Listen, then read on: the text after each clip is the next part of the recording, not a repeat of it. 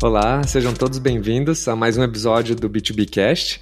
Hoje eu tenho o enorme prazer de ter aqui com a gente a Monique Cavaletti, responsável pela área de inovação do GPA. E antes da gente começar, eu queria fazer a primeira pergunta para nossa querida convidada. Monique, quem que é a, a Monique Cavaletti? Oi, Bruno. É, em primeiro lugar, queria agradecer mais uma vez pelo convite. Espero que todo mundo curta bastante nossa conversa aqui. Bom, vou falar um pouquinho de mim então. É, eu sou gaúcha, sou nascida e criada em Erechim, no interior do Rio Grande do Sul. Eu moro em São Paulo desde 2019, quando eu, eu vim fazer faculdade. E essa introdução inicial é importante porque eu venho de uma família que é bem empreendedora e a minha formação familiar ela vem solidificando bastante minha carreira, principalmente agora. Então, eu sempre gosto de dar um panorama de onde eu vim. Mas, então eu vim para São Paulo, estudei no INSPER, fiz dupla titulação lá, então eu sou formada em Administração e Economia. Eu gosto muito de lá, sou super promotora da, da instituição, fiz até uma pós em Finanças lá alguns anos depois. É, e na faculdade fiz parte de empresa júnior, participei de entidades de empreendedorismo social com projetos super bacanas de incentivo à população mais vulnerável economicamente, participei de competição ligada a plano de negócio, enfim, eu fui super ativa nesse sentido porque eu sempre tive esse pezinho no empreendedorismo, sempre me interessei muito por todos esses assuntos. É, e aí, saindo da faculdade, eu tive uma passagem por uma operadora logística, é, investida de private equity, entrei no, na área financeira, mas rodei bastante. Então, trabalhei na RH, trabalhei logística, me deu uma visão 360 bem legal do negócio. E aí, eu vim para o GPA em 2016. Quando eu entrei no GPA, eu era de uma área que a gente chama aqui internamente de corporação. Então, é os olhos do controlador no Brasil. Então, basicamente, a gente tinha que saber tudo o que estava acontecendo no Brasil, reportar, ajudar o casino a tomar as decisões. E o varejo, ele é, ele é muito apaixonante, né? Então, desde bem cedo, eu quis me aproximar o máximo possível do negócio, do dia a dia do comercial, de operações. É, eu migrei, migrei para o negócio, fui fazer planejamento comercial por um tempo, então entender todas as as entranhas aí das nossas negociações, estratégias comerciais. Nesse último ano e meio, fui controller de, da unidade de negócios especializados do grupo, que contempla aí todas as nossas lojas de proximidade, que são o Minuto, o Pão de Açúcar, o Mini Extra, são aquelas lojas menores de bairro. Tem também nossos postos de combustível, drogarias, nosso canal de venda B2B. Então, mesmo dentro do GPA, é, eu consegui rodar bastante já, conheço bem do negócio. E aí, na proximidade, foi super interessante porque em plena pandemia a gente precisou é, controlar aí o equilíbrio entre as lojas que foram beneficiadas né, pela restrição de circulação e outras lojas que foram extremamente prejudicadas. Então, normalmente quando falo ah, a pandemia ela foi, ela foi boa para o varejo alimentar é, depende, né? A gente teve lojas que realmente foram beneficiadas e outras não. Aí passando um pouco mais para o que eu faço hoje, né? Então, é, a inovação, que é a área que eu toco agora, ela acontece todo dia, né? E aí eu consegui ver isso ao longo de todos esses anos que eu estou no GPA. Ela acontece todo dia, no dia a dia da operação. É, os nossos colaboradores, eles são é, incríveis, assim, eles são responsáveis realmente por mudar de estratégia, comportamento de uma hora para outra.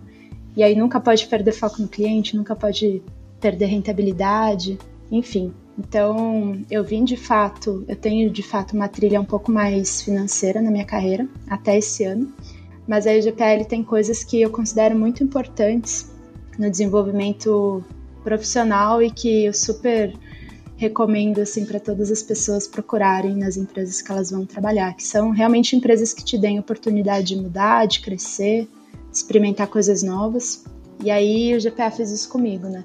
Então eu sempre fui super atenta à, à inovação, a novas tecnologias, novos negócios. Nessa minha passagem por proximidade, a gente também é responsável pela, por novos negócios na companhia. E aí eu fiz essa migração agora esse ano para a área de inovação. Então, claro que você precisa sempre entregar resultado e estar tá sempre atento, mas é uma empresa que acredita nas pessoas, impulsiona muitas carreiras e, e fez isso comigo, né? Então, esse ano eu assumi a área de inovação, já estou 100% imersa no ecossistema como um todo. Tem desafios enormes, mas tenho certeza que todos eles são extremamente recompensadores. E eu acho que essa essa experiência profissional que você teve, ela te abriu muito a cabeça, né? Porque trabalhar com inovação, quando você tem uma visão 360 de, da, da, da empresa, fica muito mais fácil de entender, talvez, é, os calcanhares de Aquiles, né? Ou os pontos fortes, fracos. Bem legal. Eu, eu fiquei curioso quando eu queria dar um passo para trás quando você fala que você vem de uma família empreendedora e que você ama o varejo. A sua família ela ela empreendia no varejo, por acaso? Não, só fazendo um primeiro parênteses, é, com certeza isso que você disse, de ter todo esse background de operação e, e de conhecer muito do negócio ajuda, principalmente quando a gente precisa plugar as soluções dentro da operação, né? Então, muitas vezes a gente acha que, ah, tem uma super solução aqui, como ninguém pensou nisso antes, mas na verdade quem está lá no dia a dia pensando em solução toda hora para todos os problemas, é, realmente é, é, muito importante você ter essa proximidade, saber como as coisas funcionam na prática para conseguir fazer essa conexão de, da melhor forma, né? Mas em relação à minha família, na verdade não é varejo. Meu, é, meu pai é, vem de uma família de imigrantes italianos. Eles, na verdade, construíram é, mais no ramo industrial. Então, eles hoje têm uma empresa de médio porte, mas é, com eles têm uma veia empreendedora muito grande, assim. Então já entraram em diversos negócios ao longo da vida e eu acho que eu cresci muito nesse ambiente de é, não ter estabilidade, de não, não ter, não serem funcionários, né? Eles sempre foram muito donos do, do negócio deles. É uma família de nove irmãos e eles até hoje têm o um negócio e trabalham juntos, mas não é, não é varejo, mas é, é indústria de, de móveis, né? Então acaba lidando bastante com o consumidor final também. Mas o varejo foi um presente assim para mim, é algo que eu eu entrei no GPA porque eu admirava as marcas e admirava a empresa como um todo, mas realmente hoje o, o setor de varejo como um todo ele é tão dinâmico, ele muda tanto toda hora que eu brinco que no começo eu falava assim, nossa, como tem pessoas que conseguem trabalhar 20, 25 anos na mesma empresa, né? Mas é tão dinâmico, muda tanto que cada ano parece que você está trabalhando numa, num lugar diferente, num setor diferente, fazendo coisas diferentes com pessoas novas. Então, é realmente tem que ter um, tem que ter perfil, né? É, acho que não é para todo mundo, mas é apaixonante assim. É um setor que eu gosto muito. Hum, que legal. Eu acho super interessante, né? Eu venho gravando vários episódios com gestores e líderes, né? E é muito interessante, assim, quando a gente vê pessoas que vieram de uma família empreendedora e pessoas que construíram, né, a sua, sua própria trajetória é, sozinha, assim, né? Acho que a educação influencia muito, né, na, na direção que a gente vai. Monique, eu queria entender um pouquinho do seu trabalho hoje no GPA. Você poderia contar um pouquinho pra gente do que, que você faz exatamente, por favor?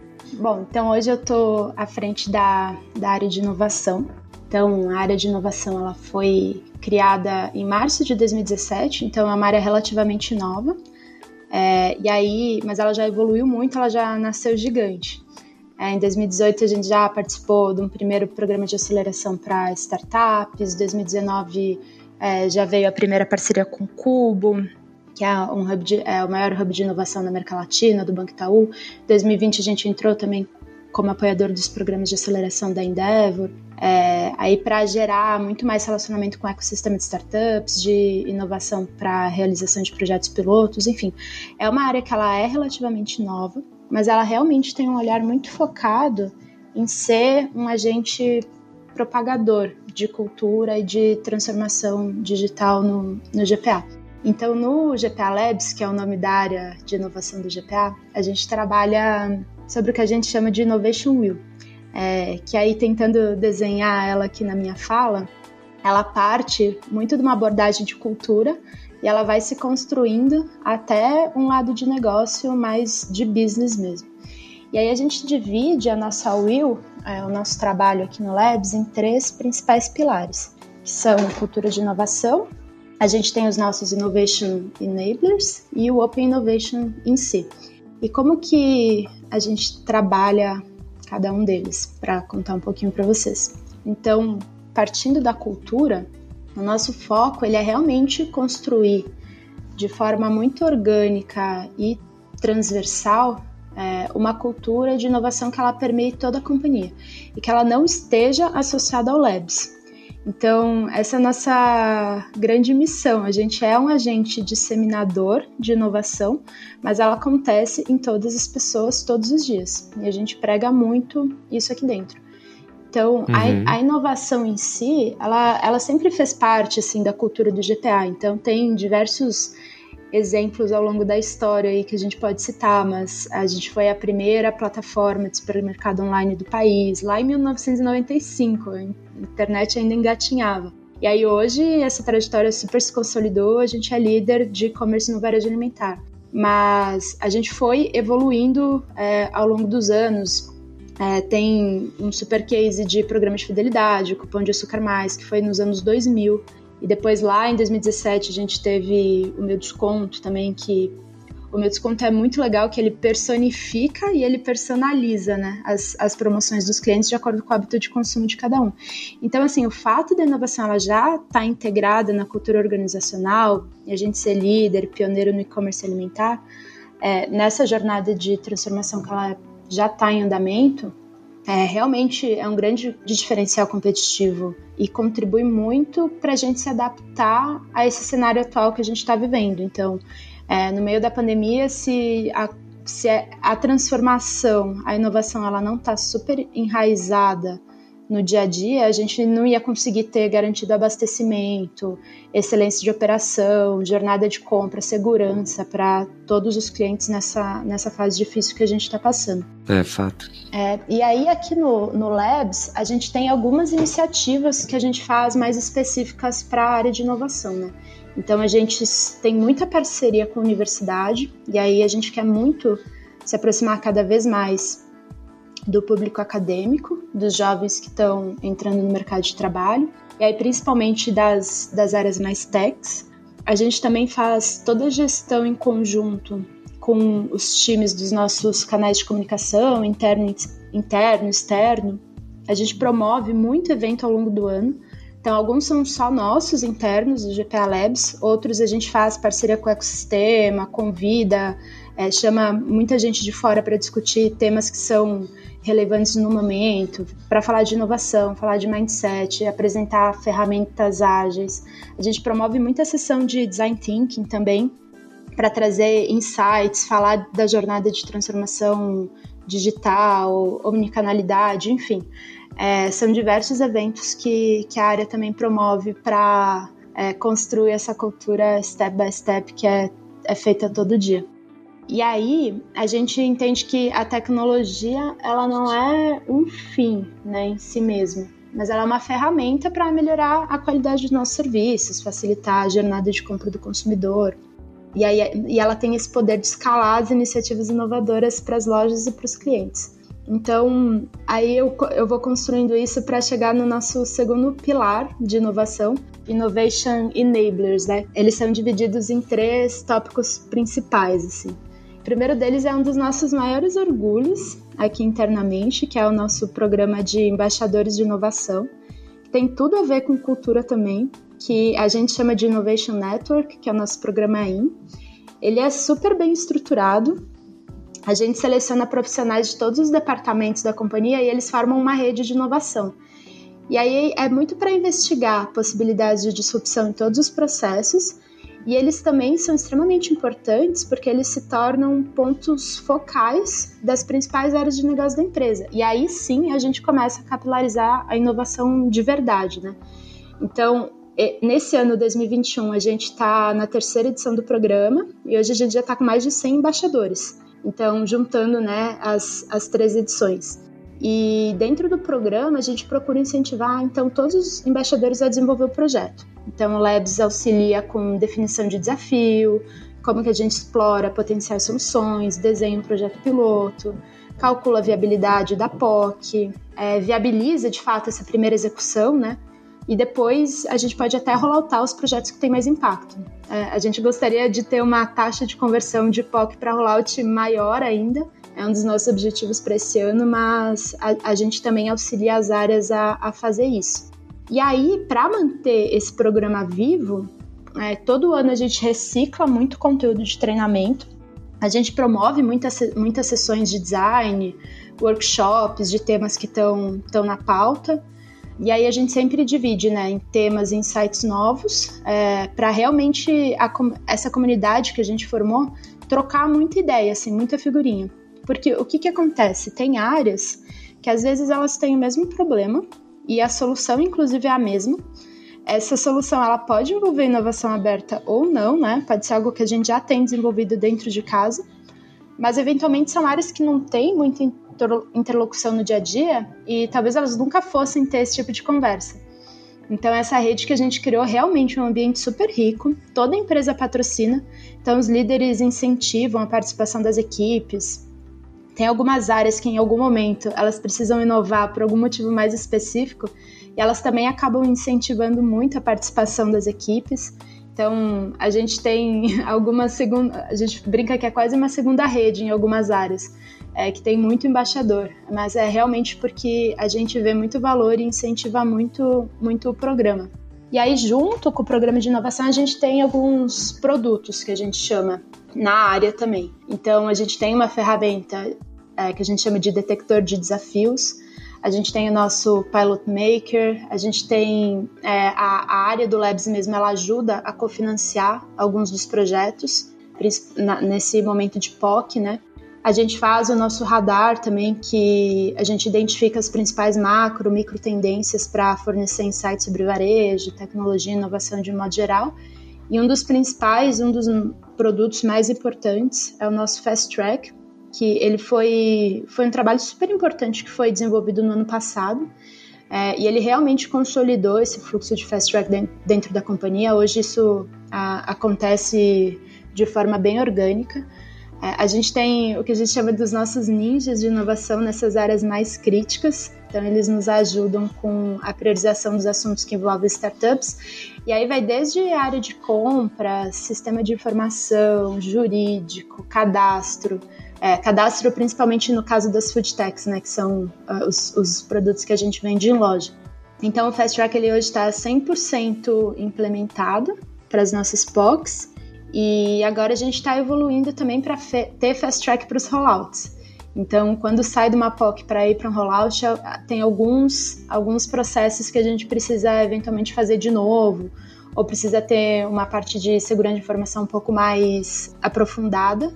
E aí hoje a gente está no projeto também com todas as áreas para montar esse fluxo de fast track para os rollouts. E aí, então, partindo, saindo da cultura, indo para os nossos disseminadores de inovação, a gente vai para o terceiro pilar aí da nossa Innovation Wheel, que é realmente o Open Innovation, que é colocar em prática a inovação com geração de projetos que tragam os nossos três principais drivers que a gente usa aqui no Labs, que é são, a gente sempre busca projetos que tragam relevância, recorrência e experiência. Então a gente fica repetindo isso e, e colocando isso também é, sempre para os nossos embaixadores. Os projetos eles têm que ter relevância, recorrência e experiência. É experiência para o cliente. E isso pode vir de várias formas, né? Então pode ser tanto de é, estratégia de transformação digital para back-office, é, pode ser para core business também, pode ser oportunidades novas de disrupção, é, de projetos totalmente inovadores. Mas o Open Innovation em si, ele é a ponta final do processo de cultura e dos enablers. Então, é realmente a geração de valor desse contato com o ecossistema que ele é super é, fortificado com, com todos os outros pilares. E aí, para ajudar o Labs na conexão com, esse, com o ecossistema, hoje a gente tem essas parcerias com os hubs de inovação. Então, a gente está lá desde 2019 no Cubo. É, ele foi super importante no período pré-pandemia, porque a gente conseguiu é, viabilizar que mais, se eu não me engano, mais de 2 mil colaboradores eles fossem visitar lá os, os espaços físicos para conhecer as startups, participar de eventos de inovação. Claro que isso agora não é, não é mais possível, né? Mas foi um, momento bem importante quando a área ainda estava se solidificando dentro da, dentro da empresa, né? A área era ainda muito nova.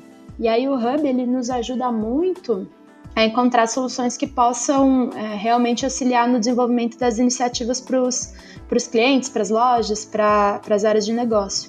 E é muito importante para ser esse ponto de apoio para os nossos embaixadores. Então, eles já estão lá desenvolvendo os projetos deles e nós, como Labs, se a gente for pensar em 100 embaixadores fazendo, claro que não são 100 projetos diferentes, né? Mas fazendo dezenas de projetos ao mesmo tempo, a gente precisa ter uma conexão bem legal com os ecossistemas para realmente trazer essas soluções de forma mais filtrada, é, mais coerente também, é, de forma mais ágil, né? É, colocar toda essa rede à disposição dos, dos nossos embaixadores de inovação. É, e, e, aí também colocar as nossas, é, os nossos colaboradores à disposição do ecossistema também para fazer essa troca. Então a gente gosta muito quando a startup ela já se sente 100% confortável de trabalhar com a nossa equipe que não seja necessariamente restrito à área do Labs. Então fazer essa troca realmente com as áreas de negócio. É, e aí, quando eu falo de inovação, aqui é a gente tem muita coisa de loja, né? Retail Tech mesmo trabalhando em extra pão de açúcar, mas a gente tem muito projeto é, com marketing, serviços financeiros, e-commerce, é, jurídico, TI, enfim, são, é, são diversas áreas aí que estão desenvolvendo projetos hoje com as mais de 100 startups aí que a gente tem no, no nosso portfólio hoje. E, e aí a gente tem também a Endeavor, que é outra rede de apoio né, a empreendedores de alto impacto no mundo. A gente está participando esse ano de dois programas de aceleração com eles. Então é para conhecer bem soluções de retail tech e consumer goods, que é, não começou ainda, vai ser um pouco mais para frente. E aí dentro do programa de aceleração, na medida em que a gente vai conhecendo as startups, a gente também vai envolvendo as áreas de negócio que são relacionadas com aquele segmento para já fazer essa ponte e conexão inicial, para também ir aproximando um pouco mais a alta liderança do, dessas soluções. Porque aí eu acho que é um ponto super importante, que é, nós como labs, a gente tem que garantir algumas coisas, né? Mas a primeira é que a startup ou a scale-up consiga atender o GPA. Então, é, seja pode ser imediatamente ou pode ser num futuro próximo, né? Mas evoluindo as soluções é, que eles estão apresentando. É, mas também como que a gente consegue direcionar os esforços das principais dores da empresa naquele momento. E aí é bem quick wins, né? É, como que a gente consegue pegar o que, está, é, qual é a dor que aquela área está passando para a gente e já conseguir direcionar de uma forma mais rápida.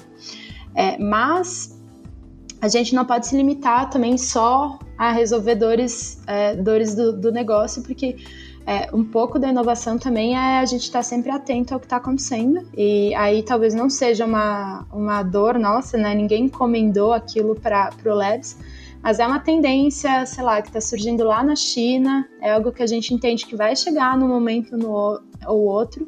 E aí o nosso papel aqui como Labs também é sensibilizar, né? Então, ó, esse assunto é importante, dá uma olhadinha nessa startup aqui. Será que não dá para co-criar alguma coisa junto? Será que não dá para adaptar esse conceito é, que essa empresa está desenvolvendo? Aí sim, para alguma dor que seja específica nossa, porque aí a gente parte para essa parte mais transformacional, que não é o dia a dia da inovação da área, que não é onde vai estar tá alocada a maior parte dos recursos, até porque a possibilidade de erro é muito maior, né? E hoje praticamente nenhuma empresa ela está 100% disposta a correr riscos não calculados, né? Então, claro que a gente sempre tem algum nível de aposta quando a gente faz alguma, alguma disrupção um pouco maior, mas sempre tem que ter é, é, o risco bem calculado. E aí a gente também tem que ficar de olho, porque aqui tem um exemplo legal, né? É, por exemplo, a pandemia veio e acelerou várias coisas. Então tem muita coisa que a gente achava que ah, vai acontecer daqui uns cinco anos, já estava mapeado, mas não vai ser agora, né? E aí de repente vem pandemia, acelera tudo, e aí a gente tem que estar tá minimamente preparado. Aí tem, tem um caso que é legal de contar aqui, que é o da, o da GUP. Então, quando veio a pandemia no início do ano, do ano passado, é, imediatamente começou a crescer demanda por dos clientes nos supermercados, né? Enfim, teve aquele boom de consumo e a gente teve muito colaborador afastado no primeiro momento por ser grupo de risco. É, e aí a gente precisou complementar o quadro é, contratando temporário. Só que o desafio era que, assim, a gente tinha pouquíssimo tempo para contratar 5 mil pessoas para trabalhar em loja, operação do, de e-commerce do grupo. E não é super centralizado né, em São Paulo, então a gente tem operação no Brasil todo. E aí o time do, do Labs já conhecia a GUP, que é uma startup de, de recrutamento. E aí foi um super case, porque em dois dias a plataforma para seleção já estava no ar e acho que foram é, mais de 50 mil candidatos é, em três dias de inscrição. E aí foi um, o primeiro, o pontapé inicial, né, para ter toda uma modernização, simplificação do processo seletivo no RH, melhorou a experiência dos candidatos, é, otimizou mesmo todo o trabalho do, do time de recursos humanos que atua na seleção. E é algo que, de alguma forma, iria acontecer, mas que a gente já estava de olho, já estava conversando com eles há algum tempo, mas assim, foi um pontapé que tem que ser agora. E aí acho que é, é, esse é, um, é uma das principais coisas que o, o, time de inovação ele tem que estar tá sempre muito ligado no que está acontecendo hoje, como que eu ajudo a resolver os problemas que estão surgindo hoje, como que eu também já estou super antenada para o que vai acontecer num curto, médio e longo prazo, para ir antecipando possíveis soluções. Ou então, ah, tem esse mercado que realmente eu acho que está despontando em algum lugar do mundo, em algum momento vai chegar no Brasil então, como que eu já consigo como, começar a comunicar isso para ir sensibilizando as áreas para começar a trabalhar nesse sentido, né? Então, no dia a dia, a gente faz esses matchmakings, a gente tem toda uma programação de rotina do time para conhecer as startups, para é, conectar esses desafios com as áreas de negócio. A gente promove bastante pitch day também, porque aí é, é sempre como que a gente consegue trabalhar ao mesmo tempo a parte de cultura e de Open Innovation, né? Então, é, um exemplo são esses pitch days que a gente promove. Tem um super quente aqui, essa semana é Semana do Consumidor, né? Então, a gente está, enquanto a gente está tendo essa conversa aqui, o time está preparando amanhã. Vai ter, por exemplo, um dia do Lab, um dia de pitch days do Labs para cinco startups aí com foco em solução no cliente se apresentar para toda a companhia. É aberto para quem quiser participar. Mês passado a gente fez com food techs para apresentar soluções novas para o comercial. Então é algo que a gente sempre está fazendo, assim, seja por, por demanda das áreas e do negócio ou também uma função nossa, assim, mais ativa de levar para a companhia tudo que a gente está vendo de legal por aí. Muito legal, Monique. Gosto de gravar muito com pessoas que nem você, assim. Você foi abordando tudo e tirando todas as minhas dúvidas. né? Falei demais, né? É, mas foi super rico uh, o conteúdo e me deixou assim é, é, pasmo em ver quão maduro é a estrutura do GPA Labs se você parar pra pensar que numa linha do tempo existe o quê? 4, 5 anos? 4 anos, né? Desde 2017. Então é, é, é muito, muito interessante. E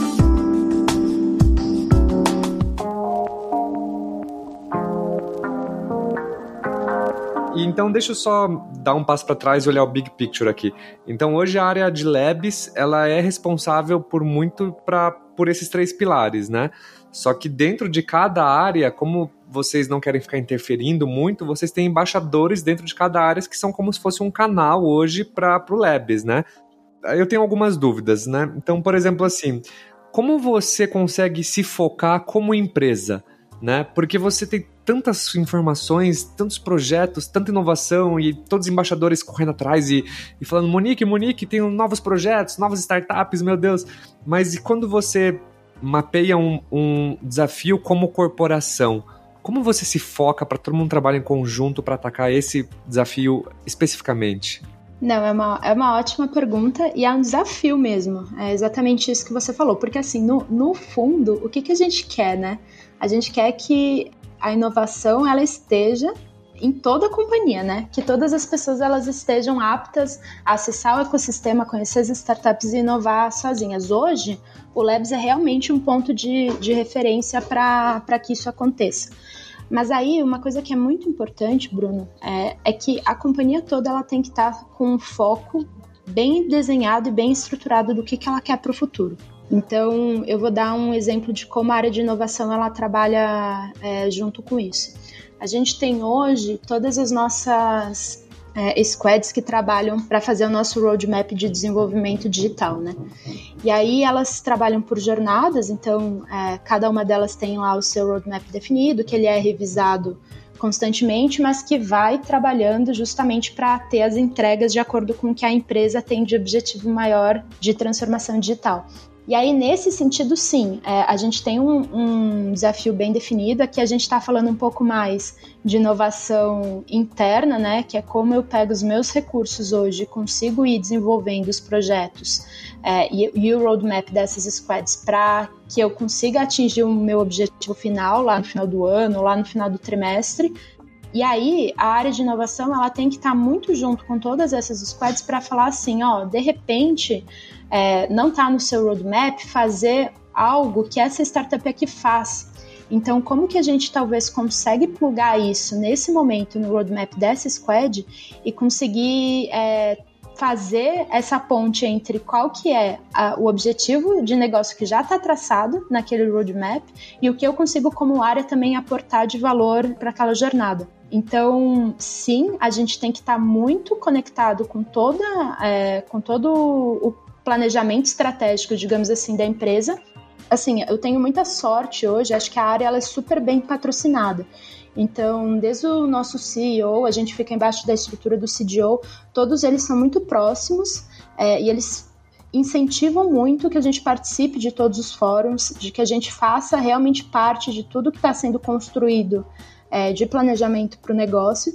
E aí sim a gente consegue dar um olhar de quem está um pouco mais de fora é, e aí também juntando um pouco com a experiência que a gente já tem de conhecer muito bem a operação, como que a gente consegue fazer isso de uma forma mais inteligente.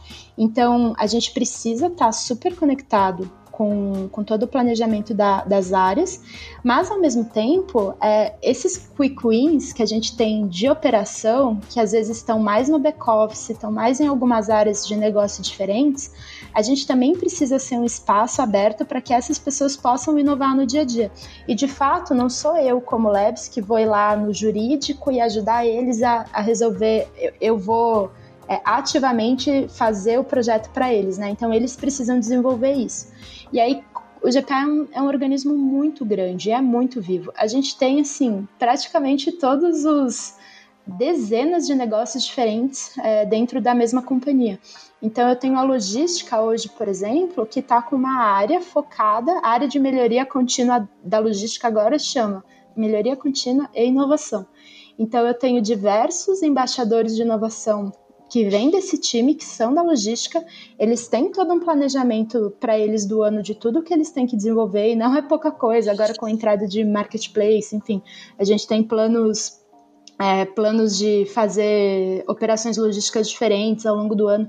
Então, eles têm todo o roadmap deles mapeados também, e aí eles se plugam muito na gente para acessar ecossistema, para ter acesso aos, aos fast tracks, para conseguir é, participar dos treinamentos. Então, ah, de repente agora eu vou ter um projeto maior dentro da logística que eu preciso que todo esse time aqui ele saiba o que é um MVP, ele saiba como é, qual que é a melhor maneira de trabalhar com uma startup. E aí a gente tem toda essa trilha de treinamento, de desenvolvimento que está plugada no Labs que a gente consegue oferecer para essa área.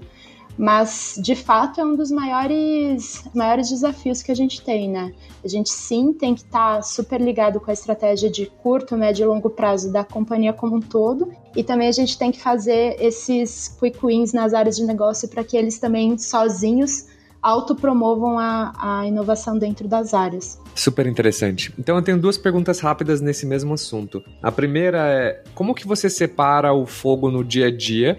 É, porque eu vejo muito fogo, muito GPA Labs e muita, muita gente procurando, muito projeto surgindo. Então, como que você separa esse fogo do dia a dia com projetos de longo prazo? Essa é a minha primeira dúvida. E a segunda é, como que você mede um quick win? Para você, o que é um quick win, né? Uhum. É, porque eu acho que é importante você saber o ROI, mais ou menos, da, dessas pequenas conquistas. Então, eu fiquei com essas duas dúvidas.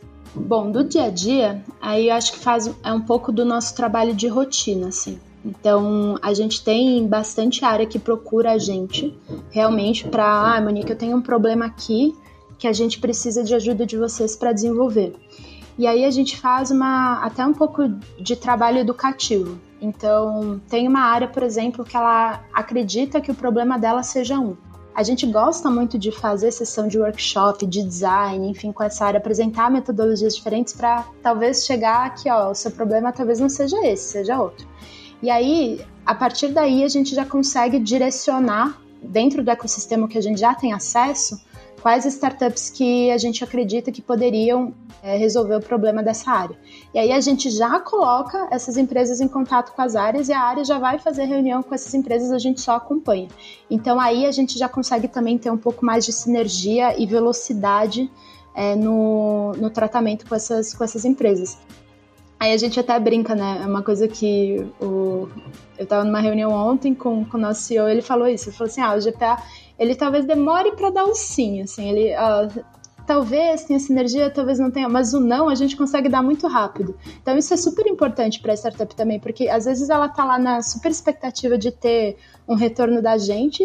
E aí é, é, é muito importante que a gente já fale, ó, é, pode ser que tenha uma sinergia, a gente vai estudar e pode ser que demore. Então eu já estou alinhando a minha expectativa aqui com você. Mas se não tiver nada a ver, a gente já consegue dar esse não é, rapidamente. E aí nós, dentro do Labs, a gente tem uma, um super banco de dados também, que todas as startups que a gente entra em contato, a gente alimenta e a gente já consegue falar o que, que aconteceu com aquele, com aquele contato. Então, foi um contato que foi para frente, foi um contato que não aconteceu, não deu certo por causa disso, disso, disso. E aí, muitas vezes, o que acontece é que essa startup, depois, ao longo de dois, três anos, ela volta pra gente, e aí, às vezes, volta até num programa de aceleração, volta até pela Endeavor, e a gente fala, putz, mas a gente já conheceu essa, essa empresa antes mas foi há dois, três anos atrás. Então eles evoluíram, eles podem ter novas soluções, novos modelos de negócio, mas aí a gente já consegue acessar o nosso banco. É, todas as informações estão lá, a gente fala, ah, a gente conversou com eles há dois anos atrás, não foi para frente, a gente apresentou para essa, essa, essa pessoa. E aí, eventualmente, a gente pode ver se faz ainda sentido ou não. Então, realmente, a gente tenta direcionar bastante para que as áreas trabalhem sozinhas e a gente sim tem um pedaço da, da nossa rotina, alguns dias específicos para fazer matchmaking. Tem muito matchmaking que é ele vem de prospecção ativa nossa como Labs, então é alguma startup que a gente viu em algum evento, que a gente conheceu na internet, e a gente chama para conversar porque a gente acha que é legal, é, é bom a gente conhecer e eventualmente apresentar. E tem muitas também que procuram a gente, né? E aí a gente tenta fazer sempre esse filtro inicial pelo Labs, porque a gente já tem muito mais conhecimento de a, a sua solução é muito parecida com a de uma outra startup que a gente já está fazendo uma POC. Então não faz sentido eu passar aquilo para a de negócio e, e, e, alimentar ainda mais é, um. É, é, é para a gente ter agilidade, celeridade, né? E ser um pouco mais assertivo. Então a gente faz esse primeiro mapeamento dentro do Labs. Então, realmente, essa parte de ter desse fogo, assim, a gente realmente tenta fazer uma primeira filtrada dentro da área e depois, o quanto antes, já colocar o negócio em contato com, com as startups para ter esse, esse retorno mais rápido. E aí, a gente tenta concentrar essas esses projetos em algumas pessoas chaves, né? Então, por exemplo, dentro do comercial, eu tenho um embaixador ou é, um, um, ninja, né, que a gente chama que é uma pessoa que está lá dentro facilitando aquilo para gente, que ela é o meu ponto de contato para tudo que estiver acontecendo de projetos e processos de transformação é, de, que podem envolver inovação aberta ou não dentro do comercial. Então eu tenho fóruns recorrentes com essa pessoa, é, por exemplo, de 15 em 15 dias, ou com essas pessoas, né? E a gente vai é, se atualizando de tanto dos desafios que a gente ainda precisa encontrar alguma solução, tanto do que já do que já está acontecendo. E aí, em termos de como é, quantificar o retorno disso, né, é, é, algo que é muito importante porque é, tudo que envolve investimento de capex, a gente dentro do, G, do GPA tem que justificar. E isso passa por é, uma alçada enorme de aprovações então, a gente tem dentro do Labs um valor, né, uma quantia que a gente consegue fazer as POCs, mas depois da POC, para aquilo virar um rollout, para aquilo virar realmente um, um projeto dentro da área, a gente precisa fazer o cálculo do quanto aquilo vai gerar de retorno financeiro para o negócio. E aí pode ser de várias formas, né? Eu posso é, ter um saving de custo, eu posso ter uma geração de receita, é, isso nos projetos que envolvem CAPEX. E aí, de fato, eu vou ter que calcular lá um ROI, eu vou ter que fazer uma viabilidade financeira mesmo para submeter isso à aprovação do negócio. Então, é até uma forma de controlar bem todos os investimentos que estão acontecendo.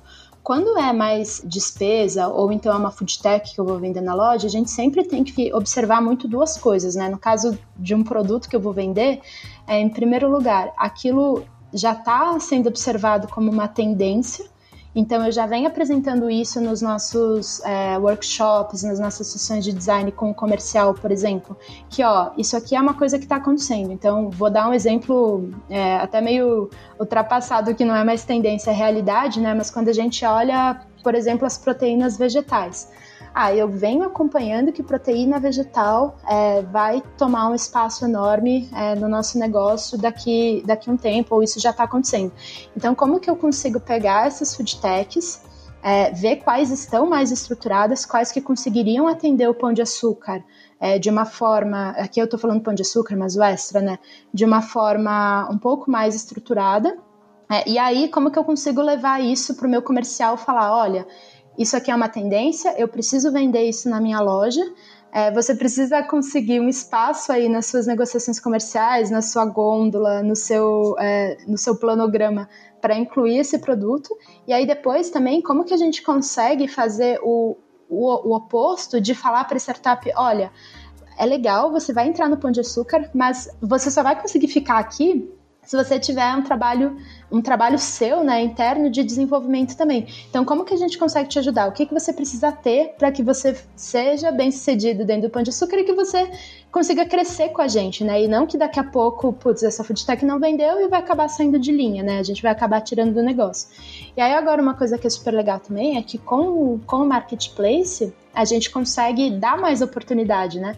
Então, eventualmente é uma food tech que é um pouco menor, que eu ainda não consigo disponibilizar, ela ainda não tem uma, um, uma cadeia industrial ou de logística para abastecer 150 lojas, mas eu consigo colocar ela no marketplace e aí, vamos ver como, como você vai se desenvolver dentro do nosso site. E depois, putz, se você foi bem, vamos, vamos levar você pro comercial e ó, é, essa é uma food tech que tá vendendo bem no nosso marketplace, faz total sentido a gente colocar em loja. E aí tem muito esse sentido de é, levar sempre inovação e, e novas tendências é, em relação à alimentação para o cliente na ponta.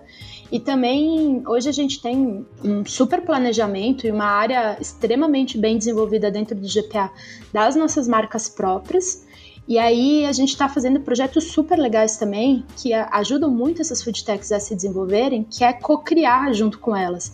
Então, como que eu consigo pegar uma food tech é, específica? E aí aqui eu não posso dar muito spoiler, mas vai ter muita novidade esse ano como que eu pego uma foodtech dessas, coloco em contato com o time de marca exclusiva e eu consigo super potencializar a foodtech e ao mesmo tempo eu consigo trazer para dentro do GPA, para o nosso core, para a nossa marca própria, é, uma tendência e uma, e uma revolução também na forma de entregar isso para o cliente como alimento, né?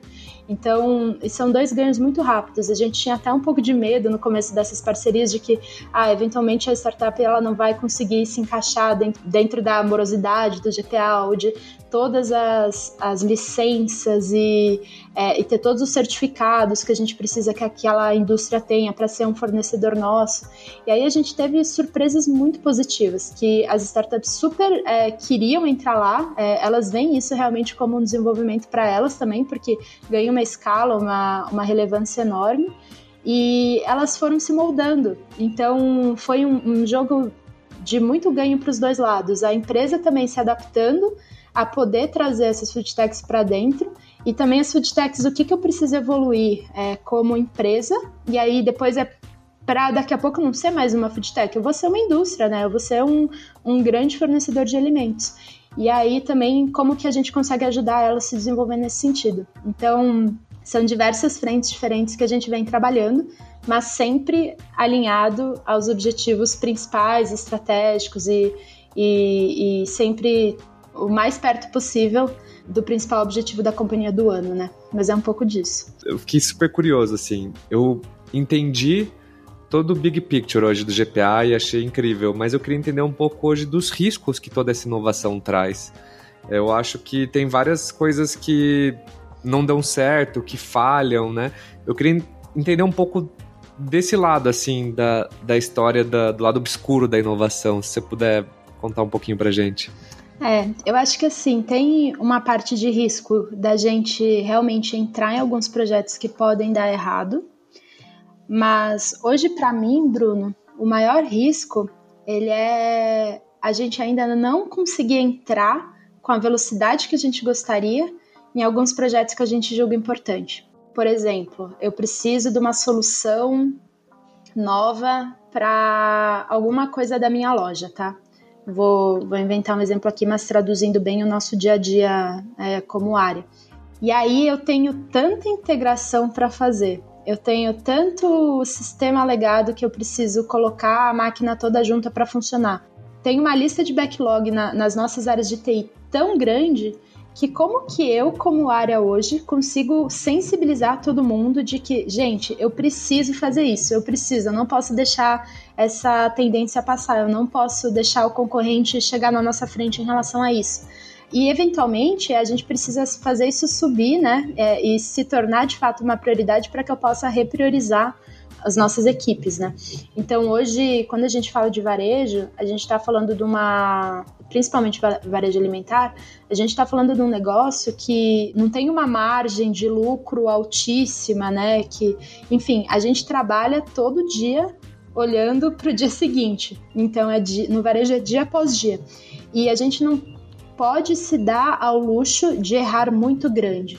Então, sim, a gente, dentro da área de inovação, é, tenta deixar o ambiente o, mais livre possível para que a pessoa possa testar e possa aprender e errar, mas a gente não pode errar muito grande nesse sentido, porque o impacto é muito alto. Mas aí vem muito do, da, do outro ponto, que eu falei de como também a gente não deixa as oportunidades passarem. Então, acho que hoje, para mim, esse é um dos maiores riscos, assim. Como que eu tô vendo uma tendência lá na frente, uma, alguma coisa que, é, como área de inovação, ou mesmo como área de tecnologia, a gente acredita que precisa entrar, e qual que é a complexidade da gente fazer isso acontecer num, num espaço um pouco mais curto de tempo. Nisso, eu acho que a gente ainda precisa evoluir bastante como, como empresa, como área de labs, como negócio, sabe? ter alguns pontos alguns ambientes, digamos assim, de teste um pouco mais livres. É, e numa empresa de capital aberto, numa empresa muito grande como a nossa, tudo precisa ser bastante controlado, né? Então, eventualmente, eu quero fazer um, um teste novo para diminuir uma dor do cliente, que é a fila, por exemplo. E aí eu preciso testar uma solução nova de frente de caixa, que a gente chama, né? Que é no final da, da compra, na hora que o cliente passa pela operadora e vai pagar pela sua compra. Eu preciso testar algum, alguma inovação, alguma solução diferente né, nesse momento da jornada do cliente. E aí a gente mexe com muita variável, né? Então, putz, como que eu consigo fazer a conciliação bancária daquela experiência, daquele ponto de venda? Como que eu consigo depois transmitir isso para a contabilidade de uma forma fácil? Como que eu também não prejudico a operadora de caixa ali, porque ela tem todo o treinamento dela, ela tem tudo que ela precisa entregar. E também como aquele meu teste não vai prejudicar o resultado daquela loja se der errado, porque a, a, o gestor daquela loja tem as metas dele, ele tem é, a vida dele para seguir, ele tem as metas dele para cumprir. Então, assim, são diversas coisas que hoje a gente precisa olhar como companhia e que às vezes eu acho que o maior risco tá nisso, sabe? Tá no travar para fazer acontecer. É, de a gente ainda ter alguns entraves para conseguir testar algumas coisas. Mas em relação ao que a gente vem testando de projeto, é, o varejo ele é muito rápido. Então, assim, putz, a gente começou a fazer alguma coisa, deu errado, a gente para na hora. A gente tem zero problema, assim, de falar, olha, isso aqui deu errado, vamos parar. Então, nesse sentido, é um pouco mais tranquilo, assim, pra gente.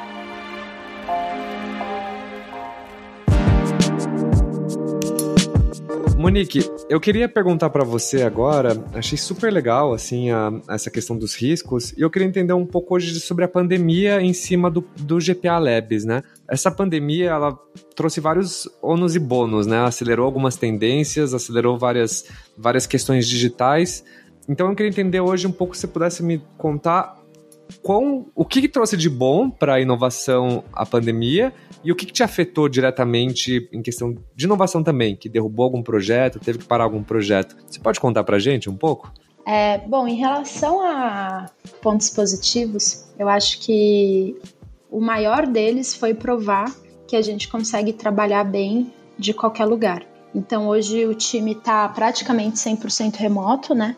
Então a gente consegue realmente é, trabalhar de qualquer lugar, o time está super entrosado, a gente continua tendo muita proximidade com as nossas áreas, principalmente corporativas, então a gente precisa ter isso na rotina, né? A gente precisa estar tá toda hora trabalhando isso junto com os times para não deixar nenhum projeto passar, para ficar sempre em contato com eles. A gente usa muito o WhatsApp para isso então a gente tem os nossos grupos de embaixadores que a gente está toda hora é, trocando ideia e conversando.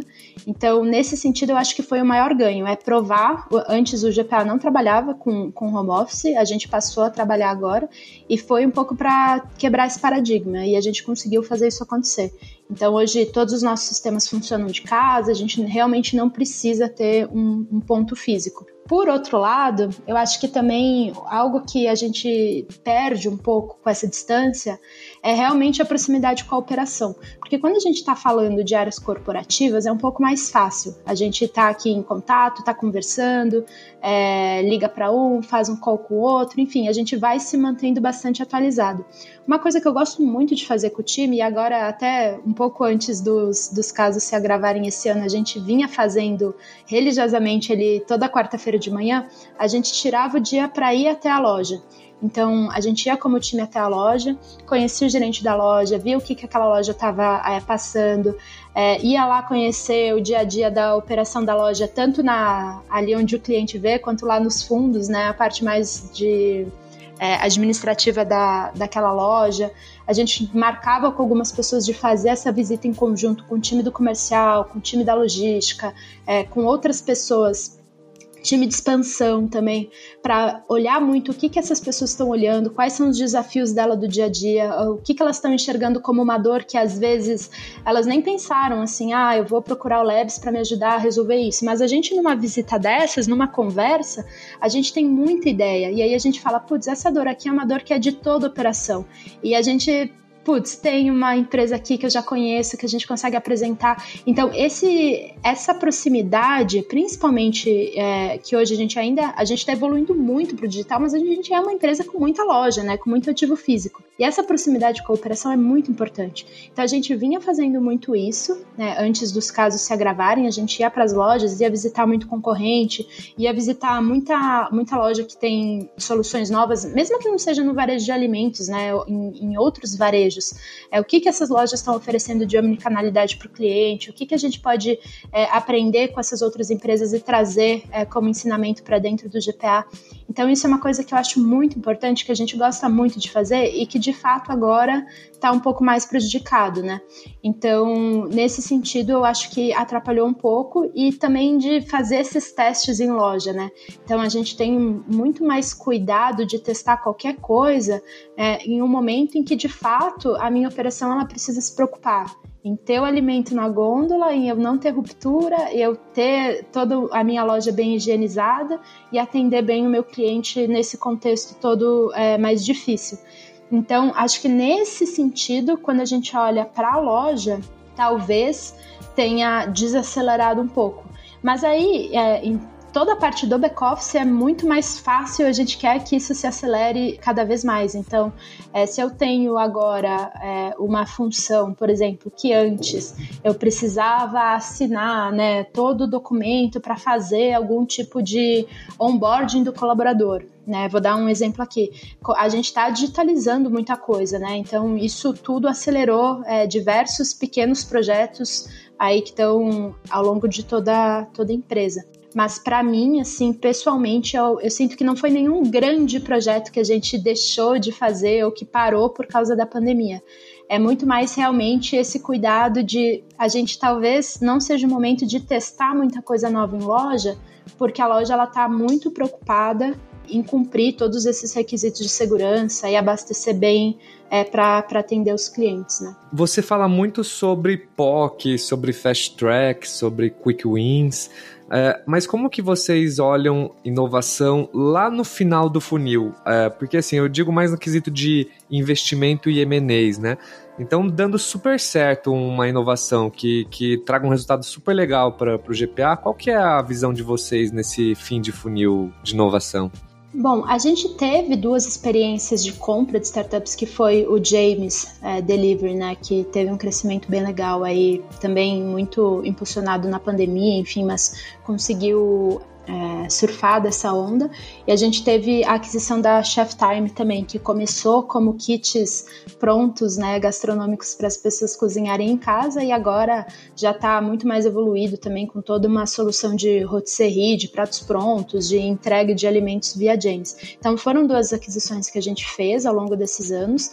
É, hoje a gente não tem dentro do Labs uma área focada para olhar, por exemplo, CVC, né, para fazer esse tipo de de abordagem, mas são coisas que a gente nunca para de olhar. Então, se tem uma oportunidade, a gente acha que é, a melhor forma de abordar essa, essa companhia não, não é sendo, não é numa parceria de fornecimento, né?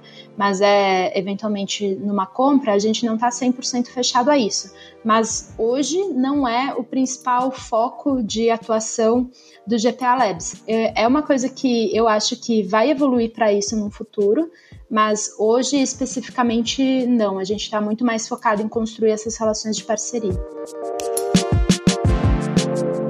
Bom, Monique, assim, uma pena que a gente tem pouco tempo, mas eu queria caminhar já para uma direção é, mais é, macro de aprendizados. Então, você poderia compartilhar com o pessoal que está ouvindo hoje é, alguns aprendizados interessantes que você daria para uma pessoa que talvez esteja no início de uma estruturação, de, um, de uma área de inovação, e alguns aprendizados pessoais que você teve, como Monique Cavaletti também na sua carreira, que você acha legal é, para um intraempreendedor.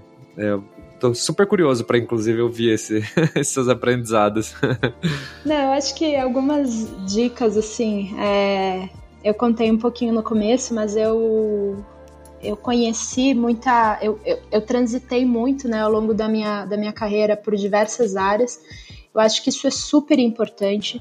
Então, quanto mais completo você é como profissional, no sentido de conhecer muito o negócio que você está é, mais fácil vai ser para você conseguir desenvolver essa área de inovação de forma que você consiga realmente ajudar as pessoas a olhar para aquela operação, para aquele negócio e falar assim: olha, eu consigo te ajudar porque eu sei como é o seu dia a dia, eu te entendo, eu sei quais são as suas dores e eu consigo te ajudar nesse, nesse, nesse sentido.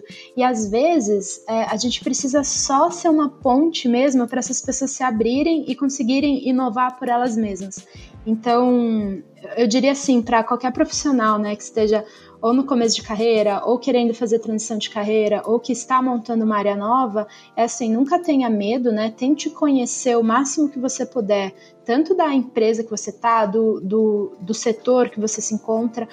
É, conhecimento, ele é muito importante, assim, ele nunca, ele não ocupa espaço, né? Ele tá, na verdade, ele muda tanto, tem tanta coisa nova todo dia que a gente até tem que lutar para conseguir acompanhar tudo. Mas assim, tente conhecer o máximo possível do seu negócio, tente se aproximar das pessoas, conhecer muito bem as pessoas que você trabalha e ter esse acesso, esse acesso livre é, entre as áreas que ele é conhecido, ele é reconhecido, né, muito mais realmente porque as pessoas olham para você e se identificam e elas sentem essa abertura para chegar até você e conversar e pedir ajuda e, e, mostrar a proposta delas, do que eventualmente ah, é uma área ali corporativa que tem o patrocínio do CEO e do CDO e enfim, e que então eu vou lá porque o pessoal tá olhando para lá, sabe? Então, acho que é muito importante ter essa relação bem próxima mesmo de parceria com, com todas as áreas.